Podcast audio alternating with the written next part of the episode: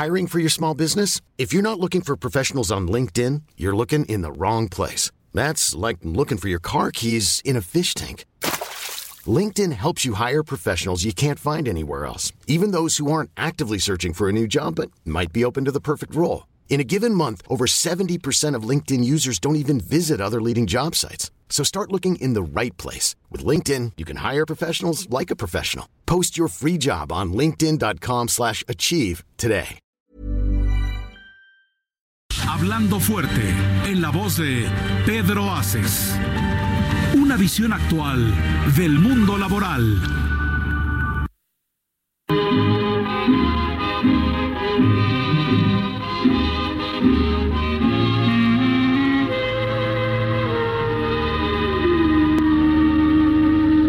Des yeux qui font baisser les miens, un rire qui se perd sur sa bouche, voilà le portrait sans retouche de l'homme auquel j'appartiens.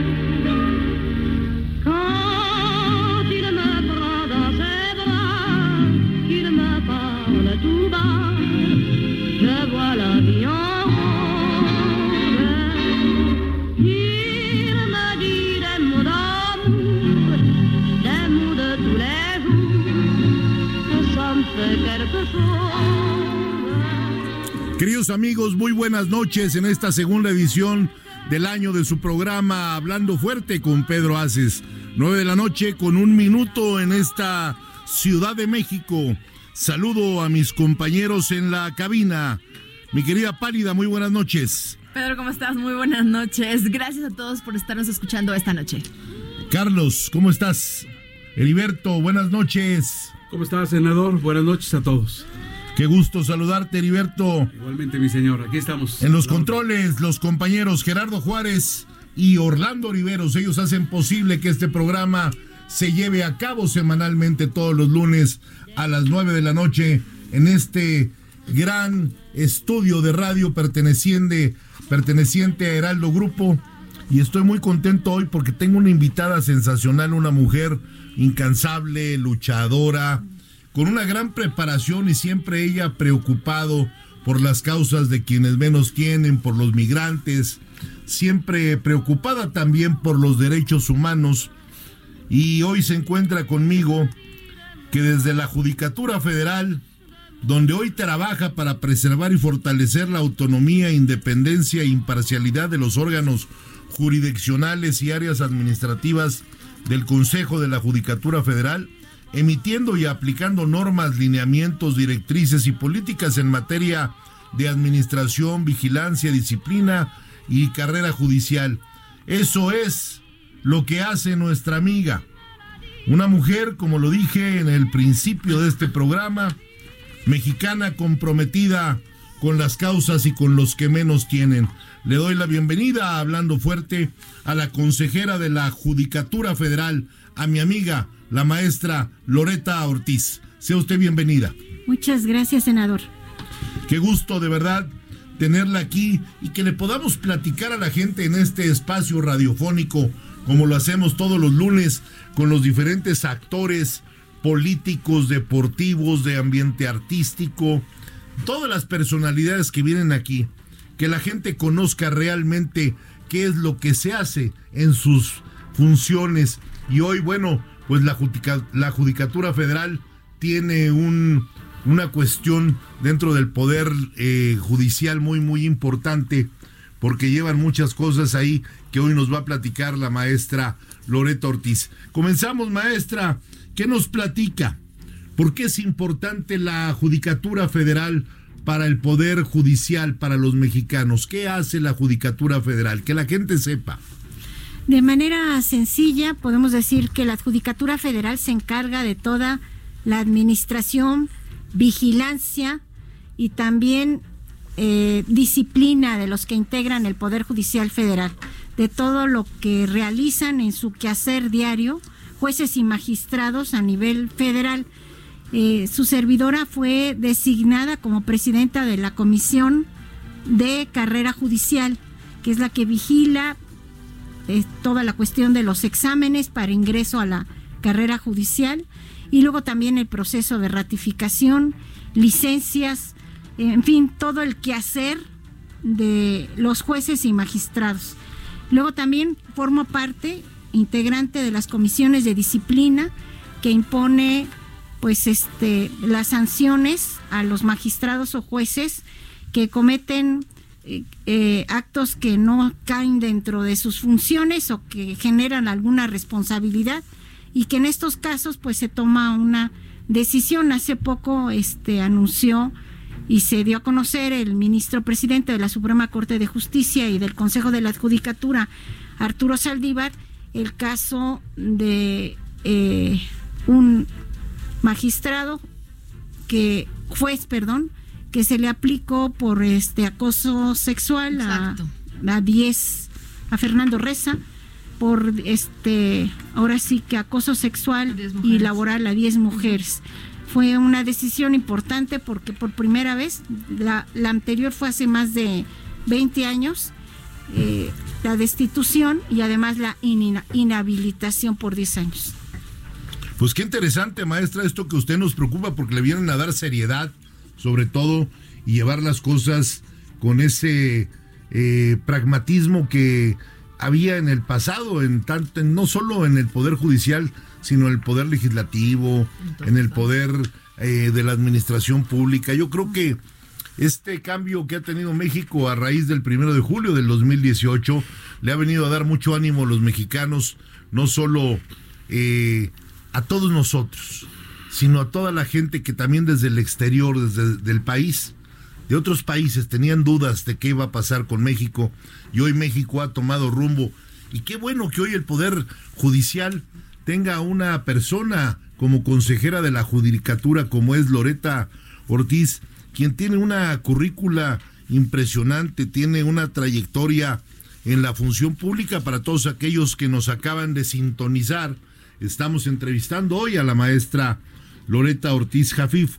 Ella es doctora en Derechos Humanos, ¿sí? Y tiene una maestría también en Derechos Humanos en la Universidad Iberoamericana y una licenciatura en Derecho en la Escuela Libre de Derecho. Y también, si me permites, Pedro, ella es miembro del Sistema Nacional de Investigadores nivel 3.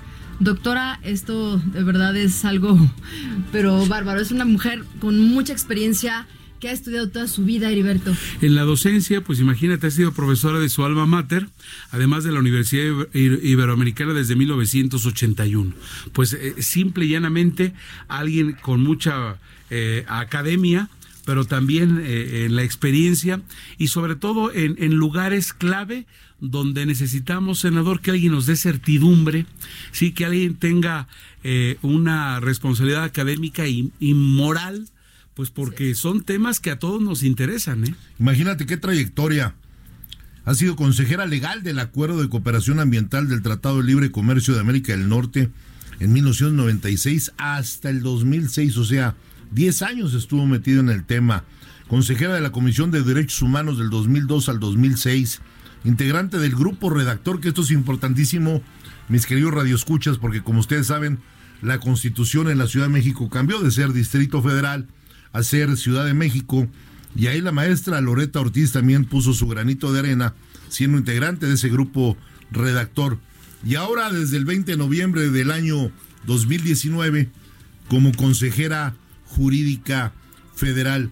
Además ha sido profesora en la Escuela Libre de Derecho desde 1979, una reconocidísima eh, universidad, una reconocidísima docencia en este país, la Escuela Libre de Derecho, y además ha sido profesora también desde el año 81 en la Universidad Iberoamericana. Maestra Loreta, ¿de dónde saca tiempo para tantas cosas? Sí. Es que es igual que este a usted le podrían preguntar lo, mismo. Exactamente igual. ¿A qué hora sacan el pozole ustedes? porque es lo único que les falta a los dos.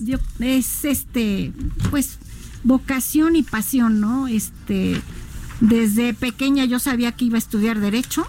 Este, mis padres me decían, mi papá me decía que era justita, este, siempre he estado preocupada por lo que es la justicia y ahorita en concreto pues es una enorme oportunidad que tengo enfrente porque es velar por el acceso a la justicia para todos los mexicanos. Bien, y todas las mexicanas, porque lo que acaban de hacer ahí con el tema del magistrado, mis respetos, doctora, de verdad que hacía falta eso. Nuestro reconocimiento a ello.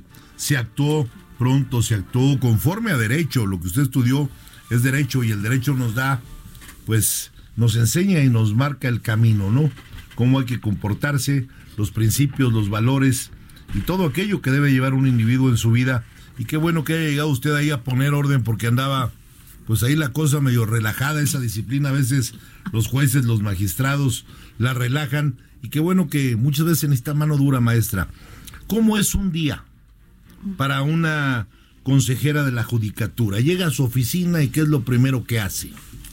Bien, eh, la forma en que trabajamos es a través de comisiones. Entonces, este, tenemos reuniones, por ejemplo, este, un día tenemos de la, yo integro las comisiones de vigilancia, disciplina, presido carrera judicial, también estoy en la del TRIFE y Sistema Nacional Anticorrupción. Entonces son cinco comisiones a las que asisto a las reuniones. Vamos a repetirlas, maestra. Primera comisión es... Vigilancia. Vigilancia. Segunda. Disciplina. Tercera. Tercera carrera judicial, la que presido. Exacto, que es muy importante para que la gente sepa. Esa, esa comisión, dígales un poquito más de qué se trata. Es la que aplica, determina quién llega a ser juez y quién se ratifica como magistrado. Esa es una de las funciones más importantes. Pero a su vez también determina todos los pormenores de la carrera judicial, es decir, determina si se otorgan licencias, puede ser por en caso de enfermedad o porque van a realizar una comisión, determina este cuáles son los cursos de actualización o la preparación que deben de tener ya una vez que son nombrados los jueces y los magistrados, eh, determina también los requisitos que se necesitan para no solamente para jueces y magistrados, sino también para secretarios y actuarios, porque los jueces trabajan a través de los secretarios de estudio y cuenta y entonces ellos son a los que hay a los que hay que preparar precisamente y que auxilian al juez y a los magistrados secretarios de ponencia.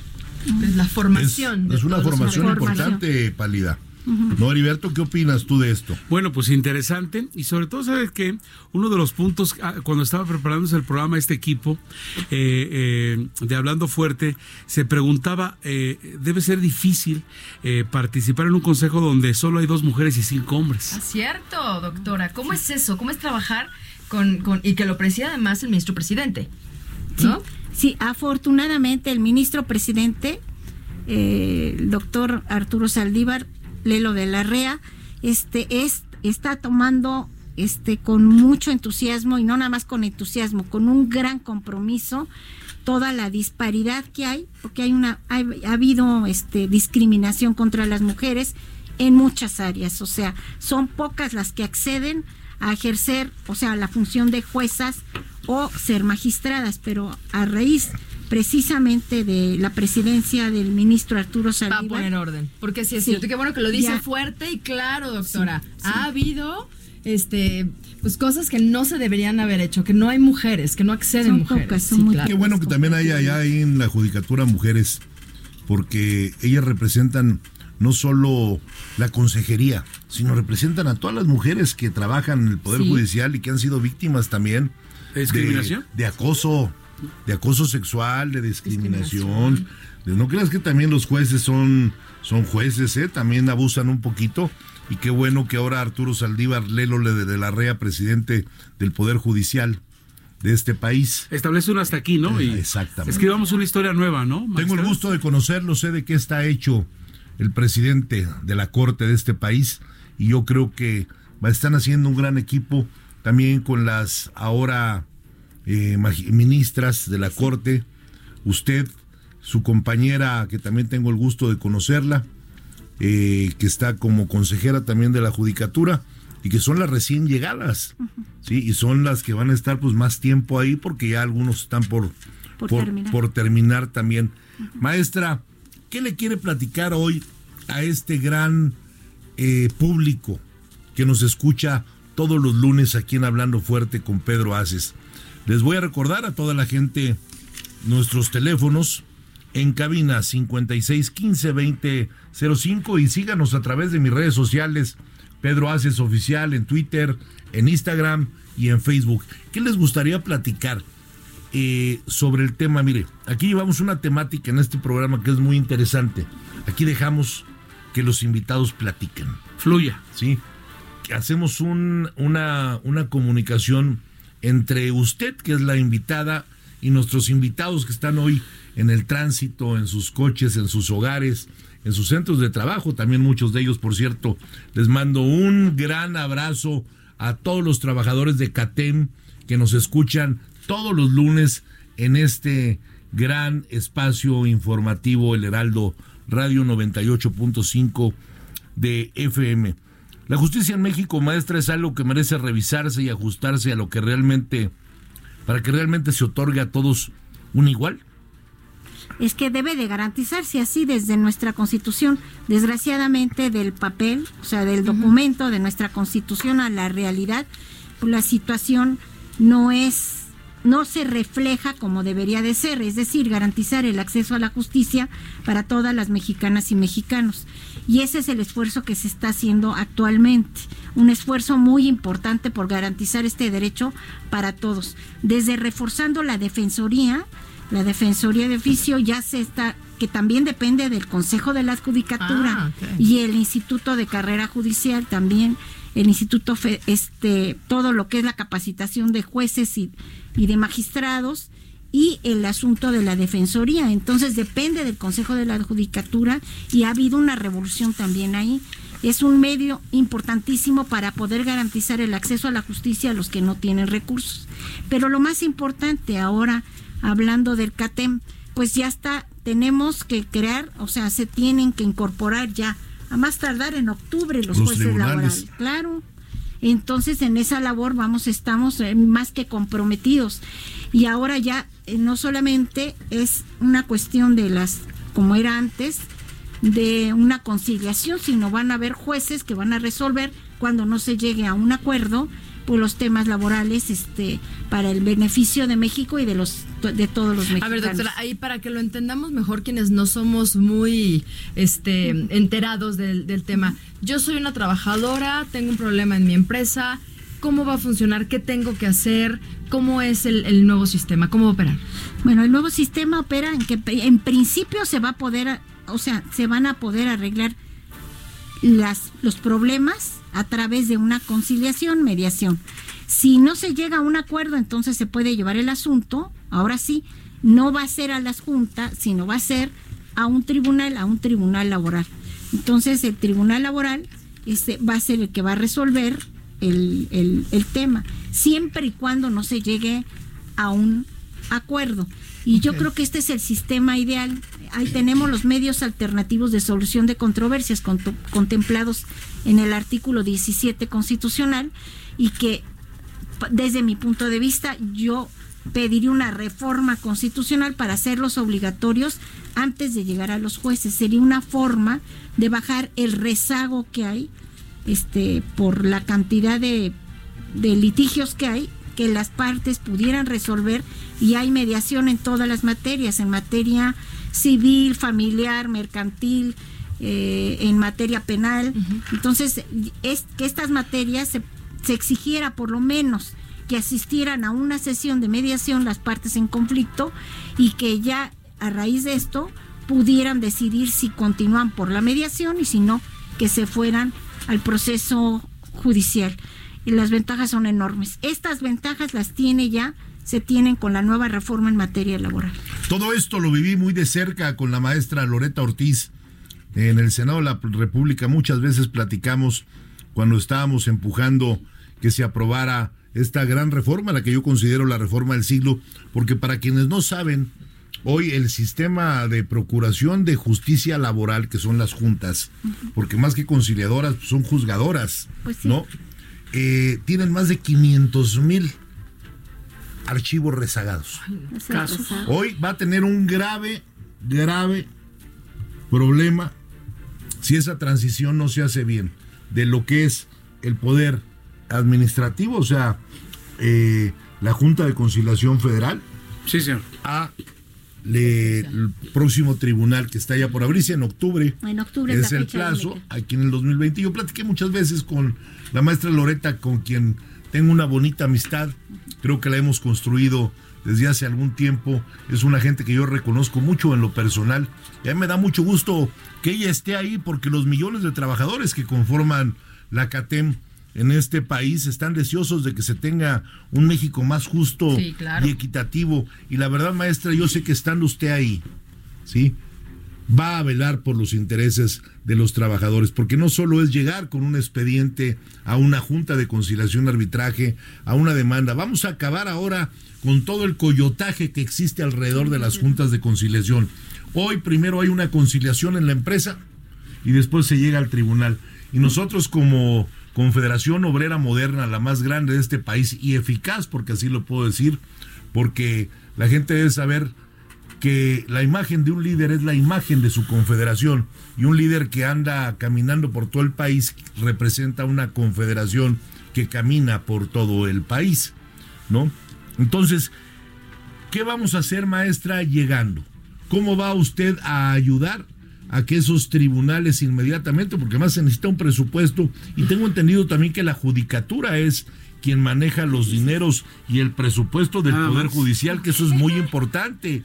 Hoy van a estar esos dineros consagrados en manos de gente seria, porque antes también era un gastalero, edificios fantasmas, rentas fantasmas, contratación de un número de empresas fantasmas, asesores, que por cierto, aquí hoy también hago un hago aquí un pequeño comentario para felicitar hoy también al presidente, ¿sí? Y a Juan Ferrer, que fue nuestro invitado el lunes pasado, ¿sí? Porque hoy ya empezaron a tomar el toro por los cuernos y empezaron a combatir el guachicoleo de las medicinas y de los medicamentos en, en México. Como siempre lo hemos dicho aquí en Hablando Fuerte, maestra, no se puede jugar con la vida de las personas. ¿sí? Imagínate cuántas gentes, ¿sí? Y también eso es algo que le compete a ustedes. ¿Por qué? Porque todos los trabajadores también tienen un servicio médico dentro del Poder Judicial. Sí, no, ya está el derecho fundamental a la salud, que eso es lo que finalmente debemos de garantizar y que no se estaba garantizando.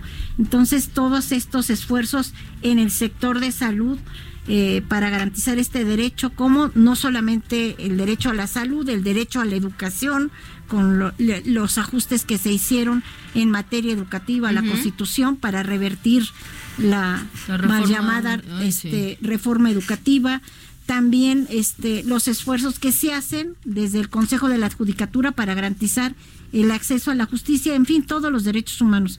Este, sin duda, eh, yo considero que los fundamentalísimos es el acceso a la justicia. ¿Por qué? Porque el acceso a la justicia es lo que nos permite eh, la demanda, el reclamo de los demás derechos. Si no se garantiza ese derecho, no podemos reclamar ni exacto, ni el derecho a la libertad, ni el derecho a la expresión, ni el derecho a la salud, ni el derecho a la educación, ningún derecho. Es el ahora sí, el fundamentalísimo de todos los derechos. Por eso es tan importante garantizar este derecho a todos, absolutamente a si todos. muchas llamadas, Heriberto. Si se garantiza ese derecho, pues viene, este, todos los demás caen para entenderlo.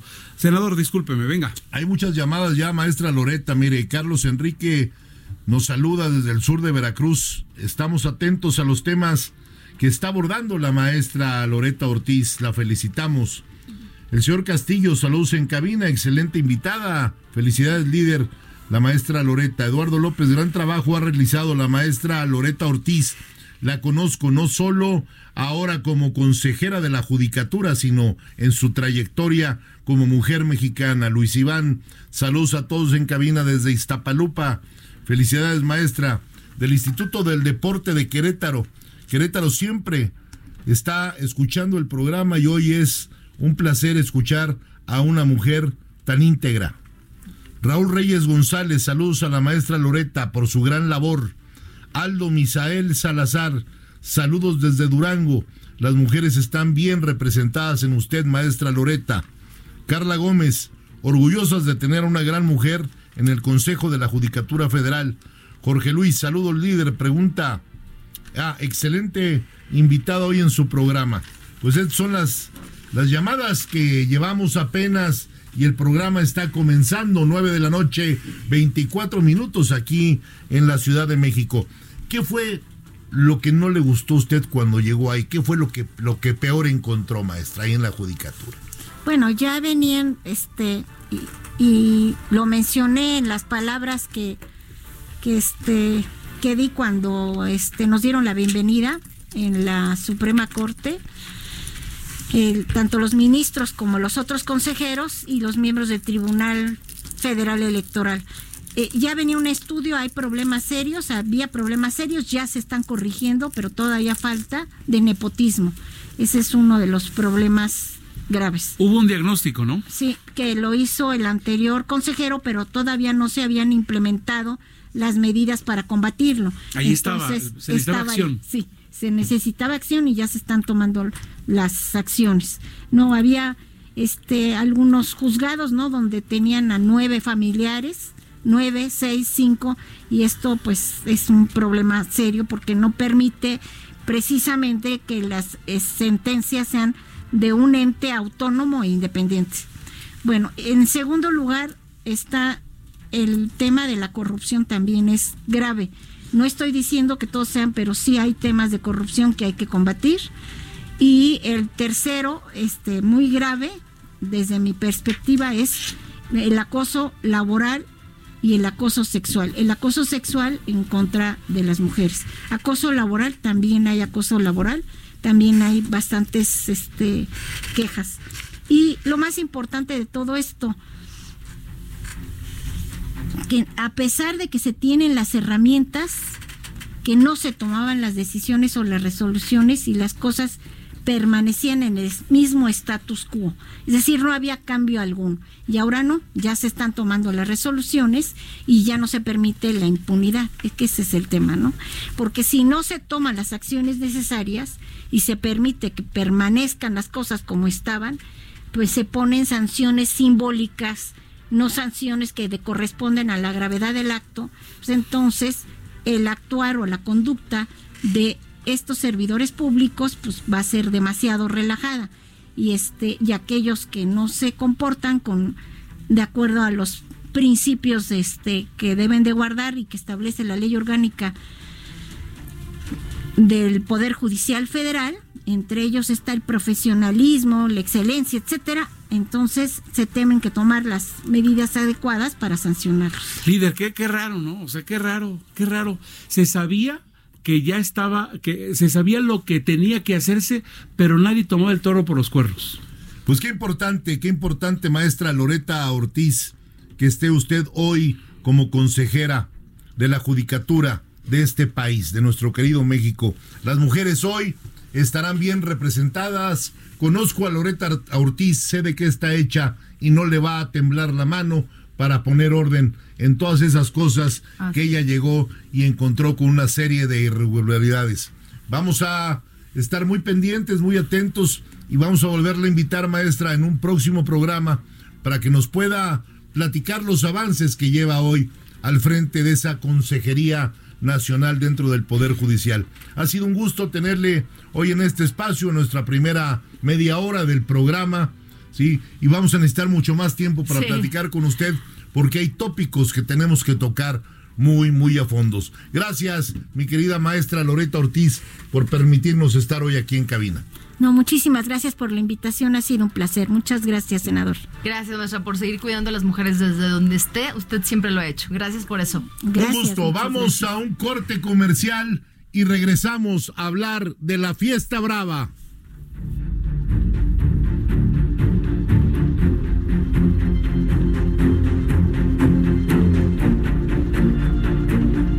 Estás escuchando Hablando Fuerte en la voz de Pedro Aces. Escucha la H, Heraldo Radio.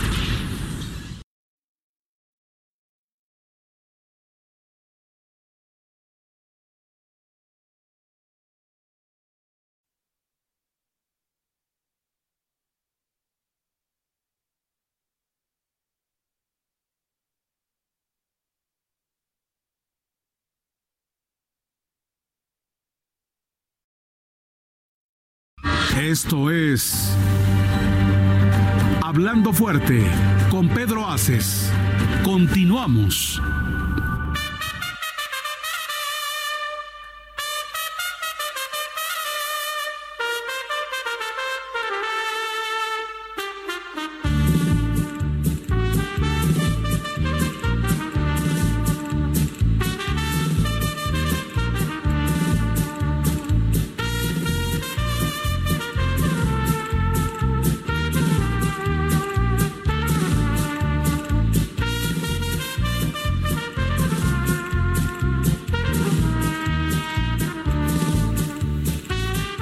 Noche con 32 minutos aquí en Hablando Fuerte con Pedro Aces en Heraldo Radio. Y hoy tenemos a un invitado de lujo, a un hombre que nació torero en Casa de Toreros, la dinastía más antigua del mundo de toreros, niño de la Palma, Llaverito, su padre, Cayetano Leal Pepejillo. Y hoy me acompaña aquí un ex matador de toros, el matador Curro Leal. Él ha sido también empresario pues yo creo que en todas las plazas de México, empezando desde la Plaza México como en todo el territorio nacional, seguramente es quien más corridas ha dado a lo largo y ancho del país en las últimas décadas y hoy nos vestimos de gala y este estudio se convierte en ruedo para recibir al matador Curro Leal. Curro, bienvenido. Senador, muchas gracias por la invitación. Es un honor estar en su mesa sentado, una gente están empujando la fiesta como lo ha apoyado siempre y pues no se diga como senador ayudando también a la gente y a la fiesta. ¿Qué se espera en el futuro de la fiesta brava en México, Curro? Pues yo la veo muy complicada y la veo a raíz más de un libro que hizo el señor Rafael Weiss, que al lugar con su experiencia, con su experiencia de muchos años, pues al lugar de hablar bien de la fiesta, decir esto, habla lo que dice a mí que le, que le queda de dinero en un pueblo, pues eso me da igual, porque el señor siempre cobró por delante, eso que cualquier empresario lo sabe, y cualquier torero. Pero lo que sí me molesta haber hablado de una persona fundamental en la fiesta de México, que fue don Aurelio Pérez Villamelón. Él era un hombre muy allegado a don Emilio Escárraga y la verdad es que en el consejo de la Plaza de Toros México, que la formaba don Jacobo Saludowski, el señor Cañedo, Cañedo este, don Miguel Alemán Magnani, don Miguel eh, Alemán su padre, este, eh, don Aurelio desde luego, Jacobo Saludowski. Entonces cuando antes de inaugurar en un comedor ahí por la zona rosa enfrente del hotel eh, Hamburgo, este nos juntamos y yo hubo un detalle que lo quiero decir. Estaba el señor Sada de Monterrey, que en ese tiempo era el tesorero de, Televisa, y me pidió a mí enfrente de ellos que pusiera Humberto Moro. Y dijo, a ver, aquí no se va a poner ningún torero, aquí no se va a hacer esto, esto tiene que ser de esta manera. Entonces, don Aurelio dijo, pues hay que empezar a hacer de serio. Y montó un laboratorio en la Plaza México con que lo manejaba un doctor muy bueno, que es el, creo que es el presidente de, los veterinarios, no sé, tiene un puesto muy importante en, la, en Puebla, en, la escuela veterinaria. Entonces, se montó y un día llegó José Manuel, oye, Curro, ¿tú crees que eso del laboratorio sea real? Que pues no sé, pero no se les vaya a ocurrir tocar un toro porque en la noche van a hacer los exámenes.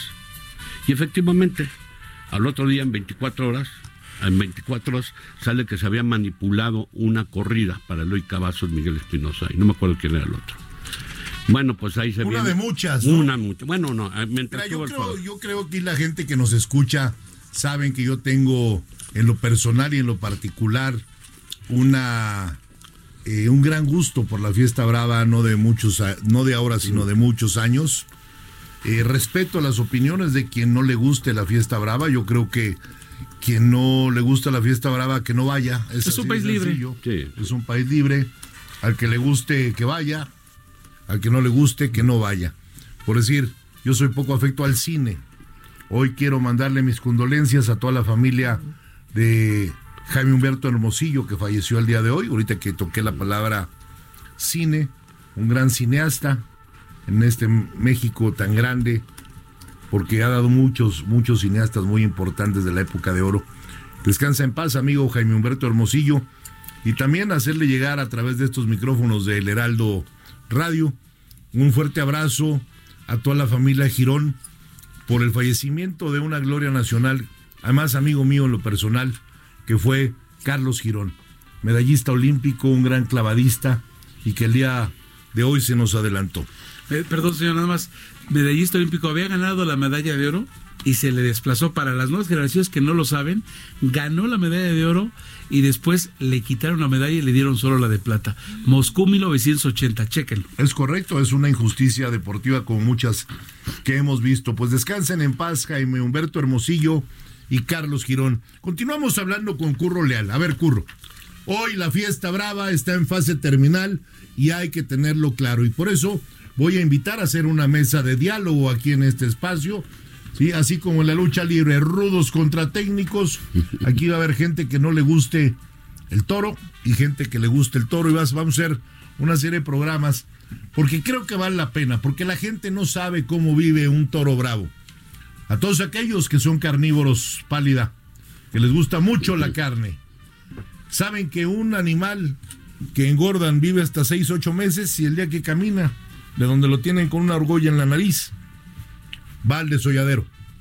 En cambio, un toro bravo tiene la oportunidad todavía de investir, de dar un espectáculo y además es criado con los mejores alimentos, en un lugar donde se cuida la ecología, en un lugar donde además tú tienes un toro bravo y no se va a meter nadie, no va a haber invasiones.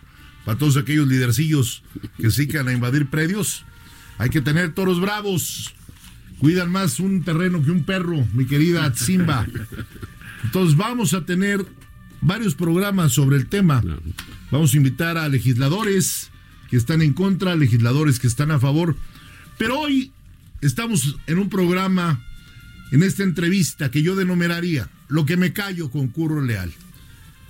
Hace unos días se presentó en un restaurante del sur de la ciudad un libro donde se te menciona de mala fe, porque yo te conozco, sé quién eres. Yo creo que quienes realmente le han hecho tanto daño a la fiesta han sido los mismos protagonistas de la fiesta brava.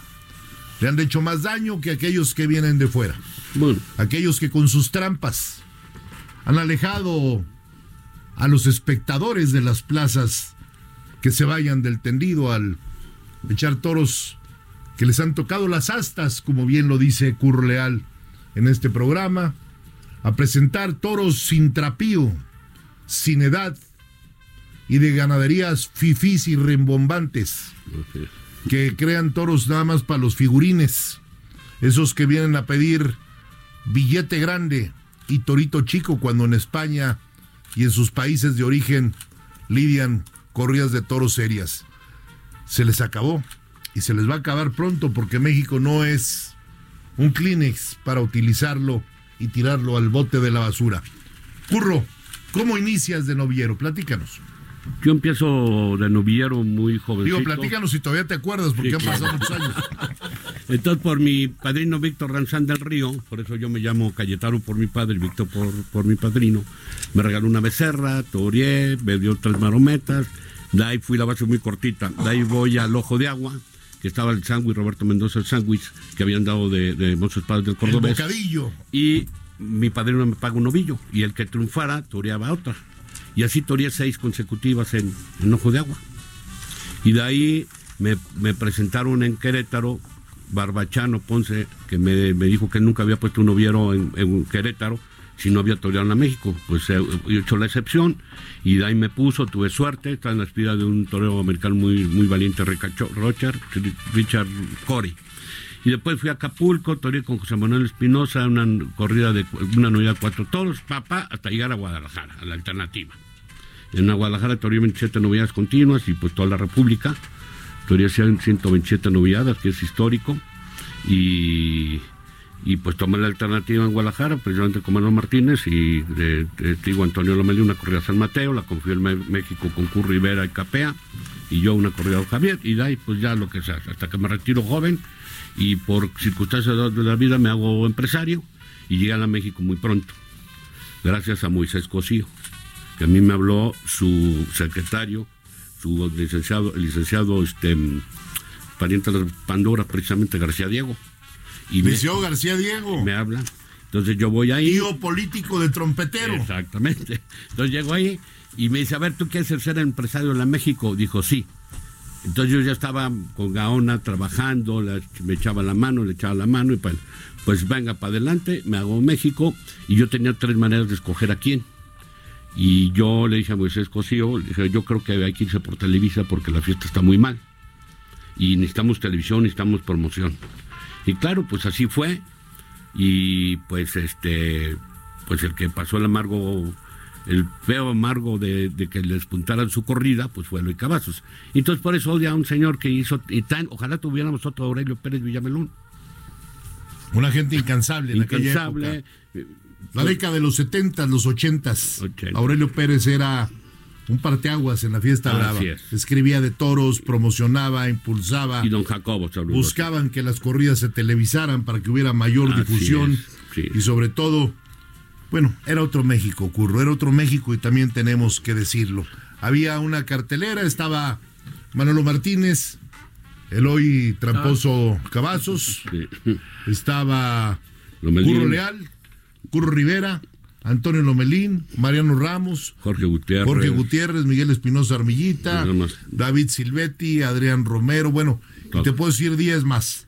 Entonces tú como empresario en aquellos tiempos podrías hacer carteles muy atractivos para el respetable público, que es quien el paga un boleto y es el que manda en la fiesta brava. Y hoy tú te encuentras con muy poca, muy poca tela de dónde cortar porque los toreros pues ya son muy pocos los que existen y no puede estar repitiendo los carteles con el mismo torero siempre.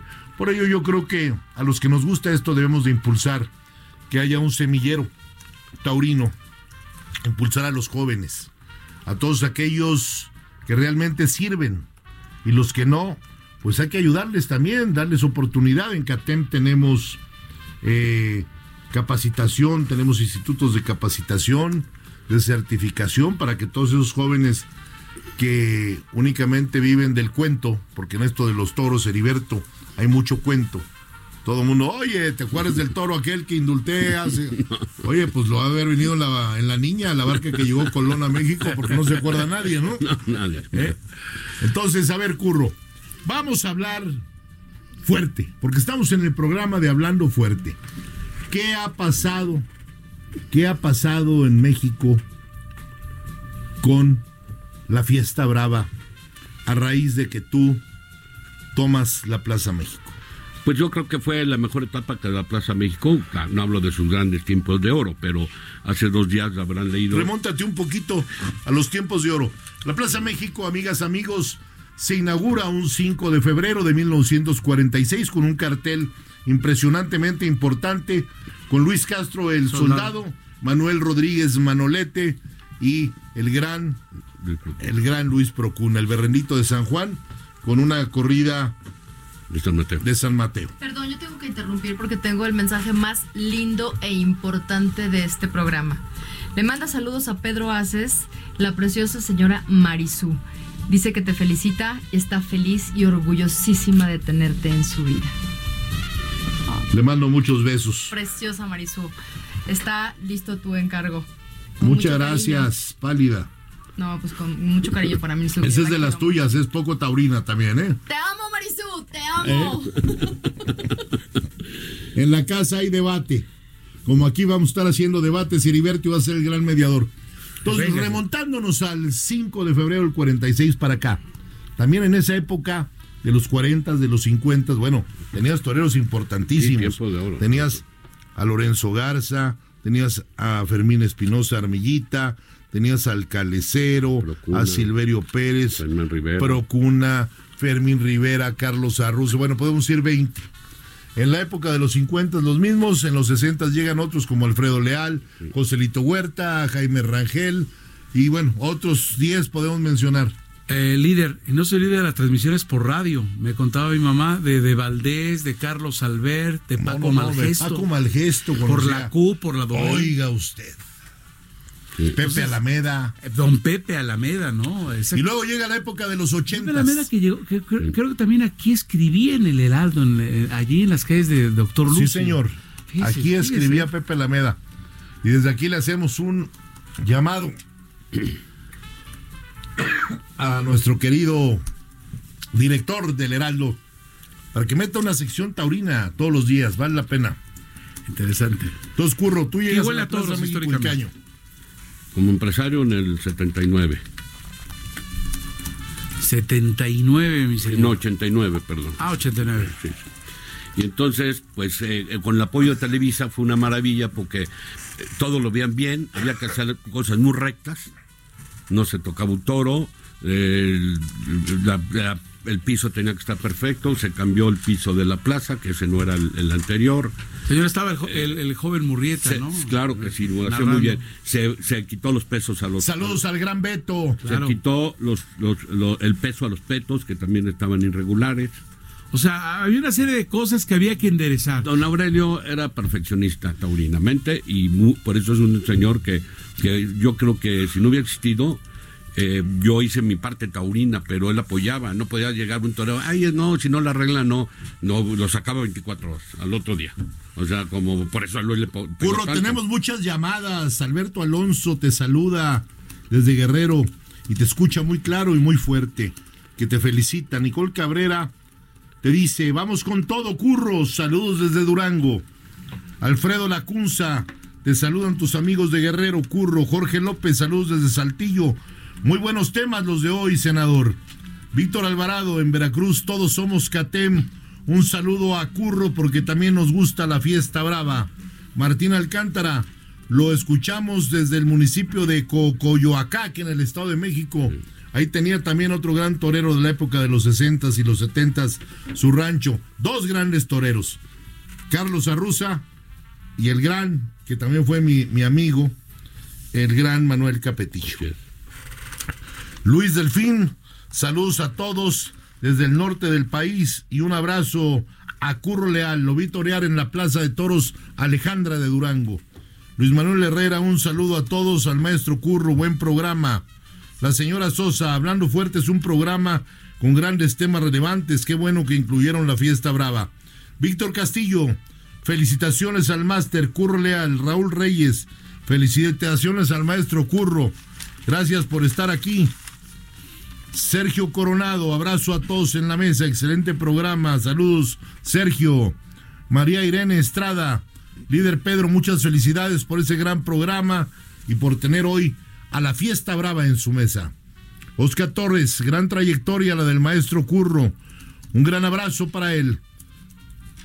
César Quiñones, senador, lo esperamos en Guerrero para que se tome un coco y venga a comerse un pescadito a la talla. Por ahí vamos a estar muy pronto. Gloria Hernández, saludos a todos. Fidel Miranda, saludos al maestro Curro. Alfredo Lira, viva la fiesta brava. Todos en la vida somos toreros. La fiesta brava tiene tres tercios. La vida también. La mañana, la tarde y la noche. Alfredo Lira, mi respeto, que inspirado amaneciste. Aunque muequee aquí mi compañera de cabina, la pálida. Fíjate qué importante lo que dice. La vida también tiene tres tercios. La mañana, la tarde y la noche. Oiga, y- Sería el capote, las banderillas y la muleta. ¿No? Sí, claro. Maestro Curro, un- una pregunta. Eh, lo peor que le puede pasar a la, a la fiesta es que la mate la falta de afición más que la prohibición. Y usted, y usted decía que en sus, que en sus tiempos usted administró, o sea, administró de una manera muy, muy buena. ¿Qué pasa ahora? ¿Es la sociedad que está cambiando o es también ciertas decisiones que se están tomando? Es un conjunto en todo. Primeramente, la fiesta la, ten- empezamos a matar nosotros mismos. Por los pleitos, por el poder, por este el torero, por la ganadería, ¿no? Entonces, este. eh, eh, eh, encima no tiene buen ambiente porque matan los animales, porque hay mucha sangre. Todo eso se tiene que regular. Eso se tiene que empezar a bajar. bajar. Tener- te- tienen los taurinos, tienen los empresarios y tenemos la obligación, quienes estamos dentro del medio, de empezar a regular la tauromaquia. Tenemos que aceptar que estamos en un nuevo milenio y hoy la sangre tiene que venir a menos. Eso es indiscutible. Bastante violencia hay en las calles, como para llegar a una plaza y ver a un picador que medio mata a un toro. ¿sí? Yo como taurino, uno de los más taurinos de este país, yo estoy de acuerdo en que las pullas se reduzcan a ser un partecueros y que se acabe el descabello, que ya no hagan esos toreros que no practican, que no se entrenan, picadillo a los animales. Y lo dice Pedro Aces, un taurino que habla fuerte y habla claro, porque he sido, durante los últimos 30 años, uno de los mayores impulsores de la fiesta. ¿Sí? Haciendo empresa y haciendo fiesta. Pero yo creo que si tú no te reinventas, si no hay una reingeniería que así como a principios del año 1900 se le puso el peto a los caballos para dejar de que los toros mataran vilmente a los animales en el ruedo, se puso esa protección, hoy te renovas o se termina. Por ello, vamos a hacer un debate muy importante y te vamos a invitar, Curro, también a que nos acompañes porque es la opinión de todos. Yo como taurino quiero y pido que se regule la fiesta, que se regule la fiesta y que cada vez haya menos sangre en el ruedo, pero que no se acabe, porque el, el toro bravo es una especie que si no hubiera corridas de toros, esa especie que viene desde los juegos, desde los viejos juegos olímpicos, Heriberto, en la antigua Grecia pálida. Por eso hay que cultivarse un poquito. Se saltaba con la garrocha al toro. Con los antiguos, están pintadas en las cuevas, las pinturas rupestres, donde siempre el toro ha existido. Y en la época moderna, el ir a una plaza de toros y ver a María Félix fumándose un puro. La música, como la que tenemos hoy de fondo, ¿sí? También es parte de una cultura. El toreo, el toreo es un arte. Tenemos que ver lo bueno, lo malo y sobre todo qué vamos a hacer los taurinos por recuperar la grandeza de la fiesta brava. Por ello hoy me da mucho gusto que esté en este estudio el matador de toros en retiro y gran empresario Curro Leal. ¿Qué viene por delante, Curro? Pues ahorita hay que esperar un poco a ver qué pasa con el tiempo, qué pasa con, con la fiesta. Hablando de lo del picador, me platicaba mi padre que cuando se les ocurrió poner el peto, decían los taurinos antiguos de esa época, uy, ya echaron a perder la fiesta, ya no va a ser fiesta porque no se van a matar los caballos. O sea, cómo ha cambiado la fiesta a través del tiempo. Así fue. Qué buen dato, no hay que adecuarse a las circunstancias. No hay que, hay que adecuarse. Tenemos que modernizarnos, Heriberto. De repente se, se, se, dice, ¿por qué no como en, creo que es Francia donde, donde no hay un... Portugal. Ah. Pero te voy a decir algo también. Es que la gente debe de conocer, porque muchas veces, muchas veces hablamos sin tener conocimientos de causa. Sí. En Portugal, por eso se llama a la usanza española o a la usanza portuguesa. En México se hace a la usanza española. Cuando se hacen las corridas de toros en Portugal, los rejones son aproximadamente de 35 centímetros. El toro se va herido. Entonces es un animal que está sufriendo. Entonces, si tú comparas un toro que muere en la plaza dignamente a un toro de donde tú te comes las carnes en aquí en algún restaurante de insurgentes, es un toro que vivió ocho meses. Lo engordaron con clembuteroles, con gallinaza. Donde comía, hacía sus necesidades fisiológicas del animal. Y el día que, que caminó 15 metros fue al desolladero. En cambio, no conoció el sol incluso, ¿eh? En cambio, vamos a hacer algunos programas que ya estamos pensando con Norberto Núñez, que es un gran director, de cómo vive el toro en el campo bravo. Que sepan el ecosistema que se hace alrededor del toro y sobre todo una, una cosa muy, muy importante.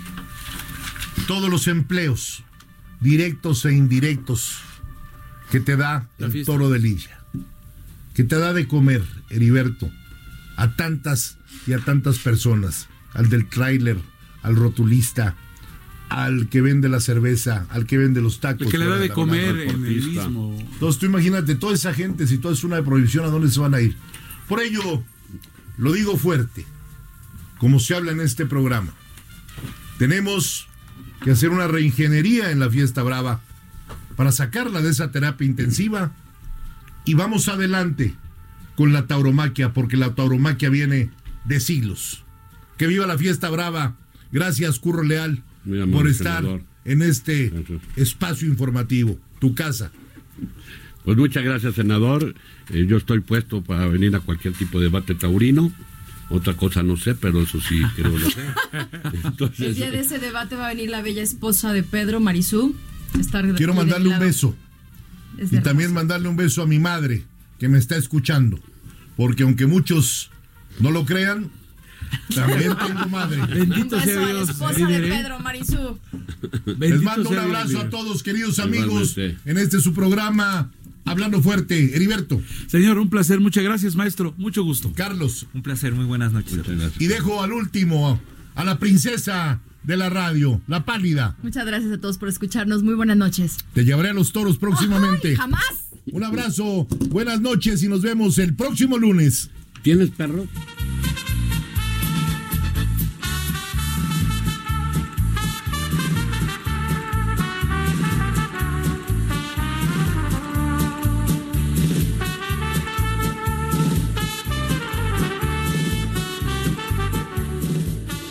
Hasta aquí, Hablando Fuerte, con Pedro Aces, por el Heraldo Radio. Heraldo Radio, la HCL se comparte, se ve y ahora también se escucha.